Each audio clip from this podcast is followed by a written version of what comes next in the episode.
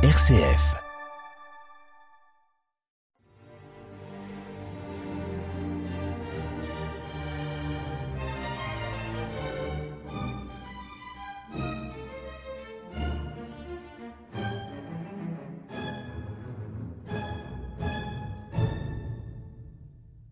Bonjour et bienvenue dans les grands classiques. Cela faisait quelque temps que je n'étais plus là, mais ne vous inquiétez pas, je suis revenu. Et nous allons continuer notre série des instruments de l'orchestre symphonique. Aujourd'hui, nous allons terminer la famille des violons, car il y a encore quelques instruments à cordes à découvrir. Le plus grand instrument de cette famille est un nom féminin. En effet, aujourd'hui nous parlerons de la contrebasse.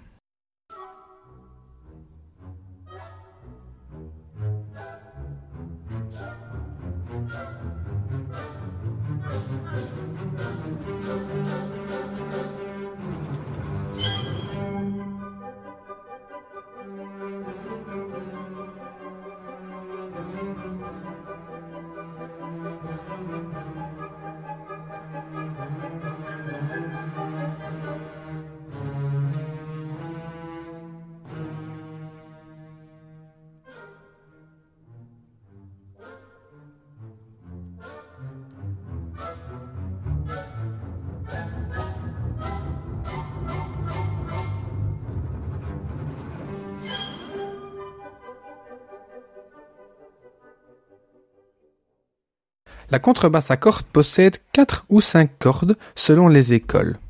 Commençons par celle à quatre cordes, qui sont non pas accordées en quinte comme ses homologues plus aigus, mais en quarte. Ce qui donne donc mi, la, ré et sol.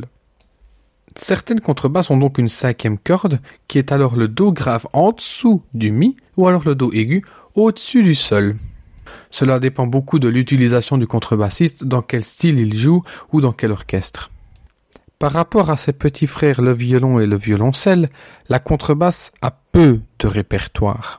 Contrairement au violoncelle, la contrebasse est restée au stade de basse et donc n'a pas pu vraiment s'émanciper en tant que soliste. Mais il existe cependant quelques œuvres que nous allons écouter aujourd'hui. Notre premier extrait date du début du XXe siècle, en 1902. Le concerto pour contrebasse opus numéro 3 a été composé par Serge Koussevitzky. Ce compositeur, chef d'orchestre et musicien russe a d'abord étudié le violon et le violoncelle. Plus tard, au conservatoire, il s'est adonné à la contrebasse qui devint alors son instrument de prédilection. C'est donc sans surprise qu'il compose un concerto pour celui-ci. Avec Luis Cabrera Martin, supporté par the Netherlands Philharmonic Orchestra et dirigé par Neil Venditti, voici le concerto complet pour contrebasse de Koussevitzky.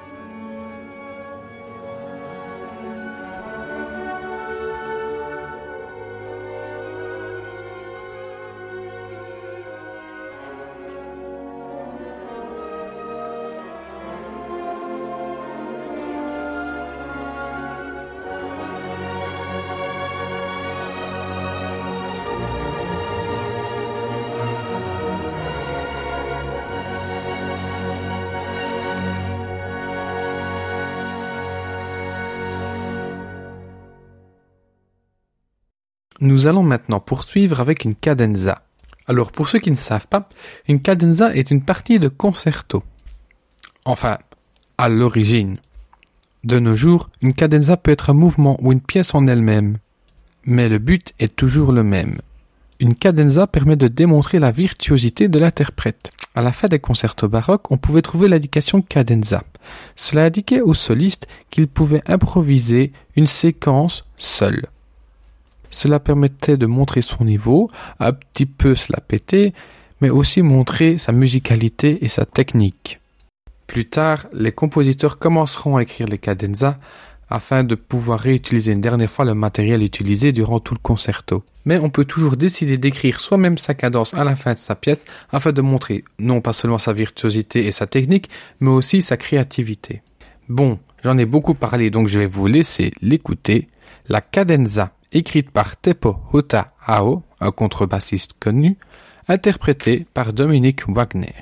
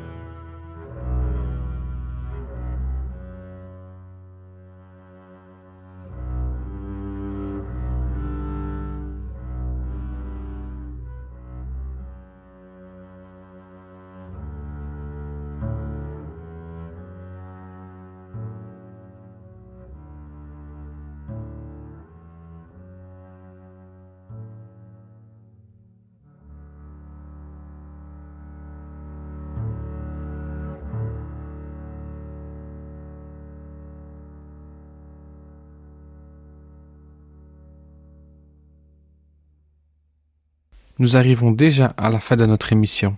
J'espère que vous êtes bien amusés. On se retrouve la semaine prochaine pour de nouvelles aventures. En attendant, voici le troisième mouvement du concerto pour contrebasse par Karl Dieters von Dietersdorf avec comme interprète Ludwig Streicher.